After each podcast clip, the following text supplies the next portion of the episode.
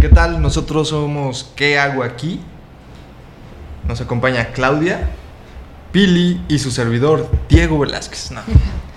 Eh, hoy vamos a tocar un tema muy interesante porque le queremos dar una característica a cada signo que transitamos. Vamos a transitar el signo de cáncer y en, en una plática que tuvimos Pili, Claudia y yo, nos dimos cuenta que es un signo que se basa mucho en el control, eh, se, se, basa mucho en la protección, pero también desde esta energía que viene del estómago, que es el te protejo, te contengo, te controlo. Y nos damos cuenta que el control es una cara del miedo. ¿O qué opinas, Claudia? ¿Estás de acuerdo conmigo? ¿Estamos de acuerdo en esto? Yo siento que sí. Cualquier aspecto de mi vida que yo controle tiene que haber una pincelada y si no una base de miedo bastante bastante presente porque el control nos da una falsa ilusión de que pues eso de que lo puedo controlar y que no va a pasar nada. El control te ahoga, te somete. Pero por otro lado también el control genera estructuras, un ritmo, un tiempo, un espacio. O sea, no es irnos como decíamos en otros episodios, de negro al blanco. El control tiene una parte de funcionalidad, bien, check. Pero ¿en qué punto deja de ser funcional para convertirse en, en un peso sobre nuestros hombros? ¿No? Yo creo que deja de ser funcional desde el momento que te estresa. Ok.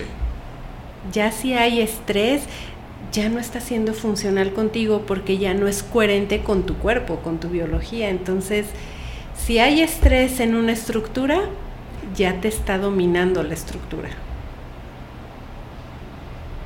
Cuando el otro toma un papel relevante en tu vida más que tú, ya hay un tema de control. Ok. Porque entonces ya tienes que cubrir ciertas condiciones o ciertas cosas, ya no guiarte por tu sabiduría interna.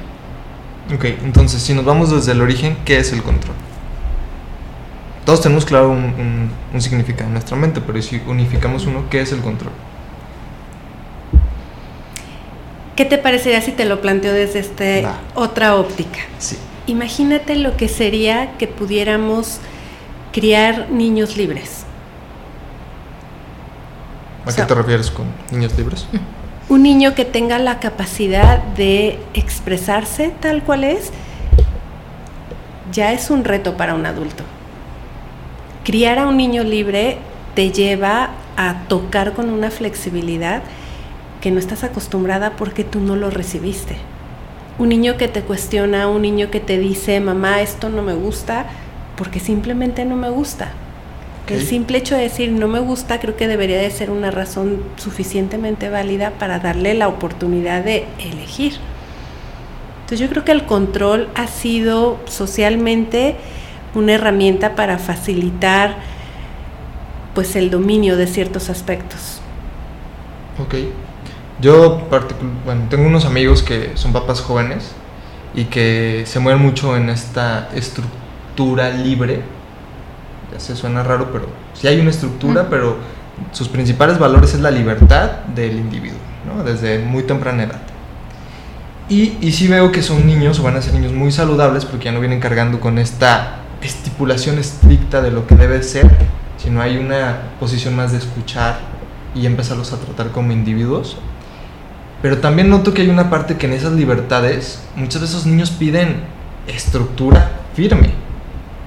Porque hay una descomposición de repente, no sé, el berrinche, no sé qué. No, dale la libertad, que viva su enojo y no sé qué. Yo siento que sí necesitan una estructura firme de los papás, que también creo que solemos irnos del todo al nada. Y creo que una cosa es el control y otra cosa es la estructura que necesitamos para movernos incluso en descontrol. Exacto, como papá si tú viviste, o sea, es, ¿qué te hace irte al opuesto? El exceso de control o el exceso de estructura. Exacto. Entonces el equilibrio sería lo más funcional. Ajá. ¿Y cómo encuentras el equilibrio buscando, yo me muevo mucho desde el corazón. Entonces, cuando tú pones una estructura desde el corazón, esta estructura no te va a limitar la esencia.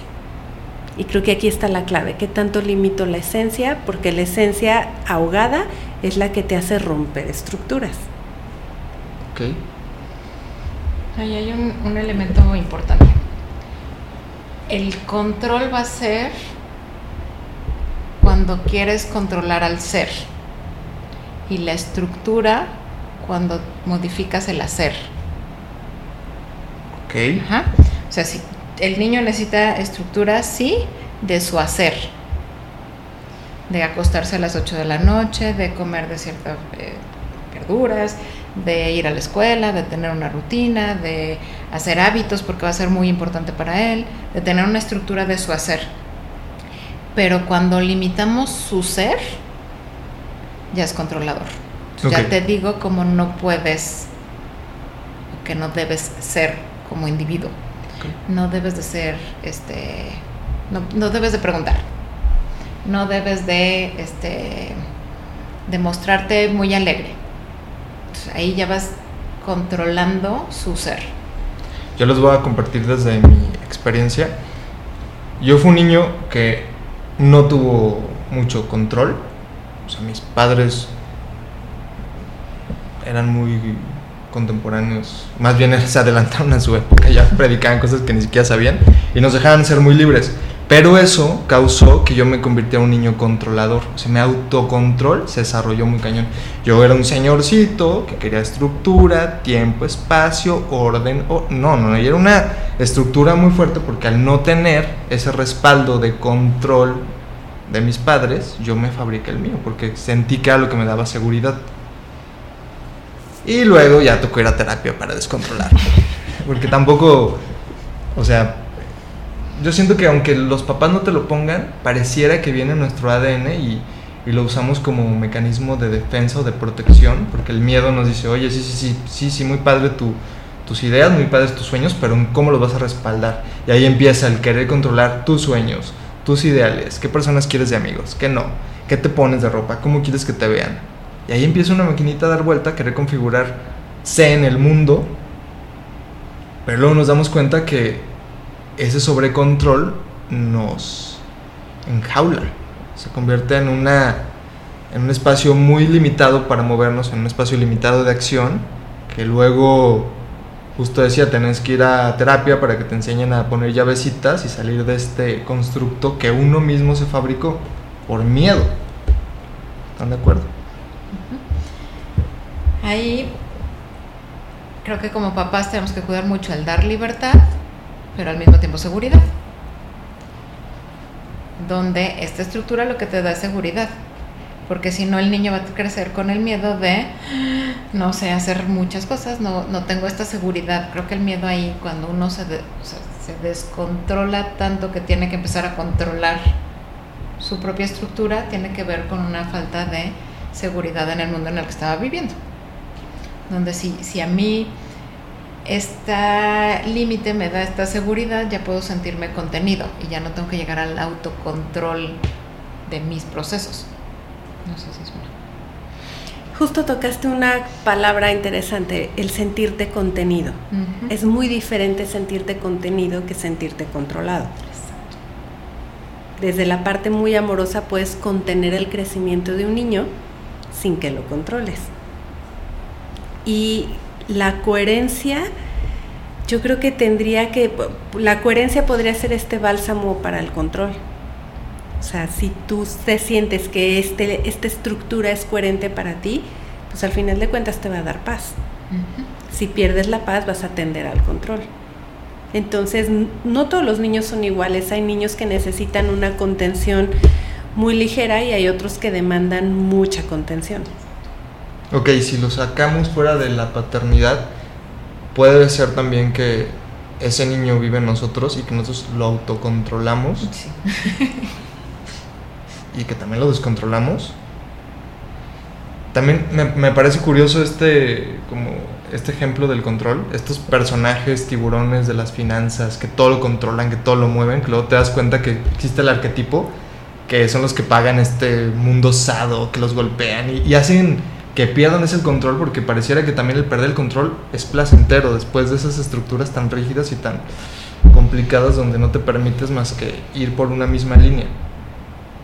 O sea, cómo juega la psique en, en toda esta plataforma de perder el control, crear una estructura de, de control que nos contiene, pero al mismo tiempo corromper esa estructura da placer. O sea, me vuela la cabeza. Creo que ahí la, la palabra sería equilibrio.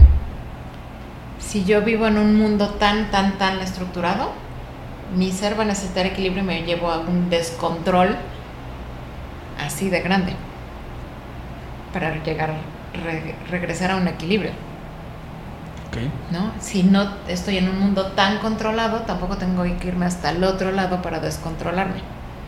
Y entonces lo puedo manejar mucho más tranquilo. Y esto que decías del niño interno que lo controlamos, y controlamos a nuestro niño y controlamos a nuestro adolescente, y por eso en, ese control a veces no tenemos fuerza para hacer muchas cosas. Si no dejo como esa energía de rebeldía en mí, de imaginación, de creatividad, de todo lo que tendría un niño y un adolescente, y lo estoy controlando desde mi mente, me estoy saboteando también algunas herramientas que como adulto me servirían. Okay. Sí, porque hay aspectos de nuestro día a día donde nos conviene ser este adolescente. Ajá. ¿Y qué opinan de cuando el control tiene otro, otra faceta? O sea, ¿se han sentido controlados por alguien? Sí. ¿Y, y creen que es algo natural caer en estos juegos de, de control? O sea, hay algo, hay una trampa ahí social que, que nos hace sentirnos atraídos por el control. O sea, se, tiene otra cara, también se disfraza como protección, ¿no? Un tema en tu vida que no resuelves, te lo vas a convocar. Si no es con la misma persona, te lo convocas con alguien más. Por ejemplo, en mi caso, mi mamá tiene una energía muy fuerte. tiende demasiado al control. Y desde su punto de vista, ella necesita controlar todos los aspectos de la familia, no nada más uno. Yo tomé cierta distancia para poder como reconstruirme desde otra manera y que crees que me empiezo a convocar mujeres con un tinte muy parecido de control al de mi madre en la parte laboral. ¿Porque te resultaba familiar o fue una cuestión ahí de la energía? Es resonancia. Lo que Resonancia. no, como dice Pili, la vida te va a llevar a que resuelvas sí o sí un aspecto. Al control no hay manera de darle la vuelta. Necesitas ponerlo de frente y elegir cómo ir lidiando con él. Si es un control que te mantiene funcional, va.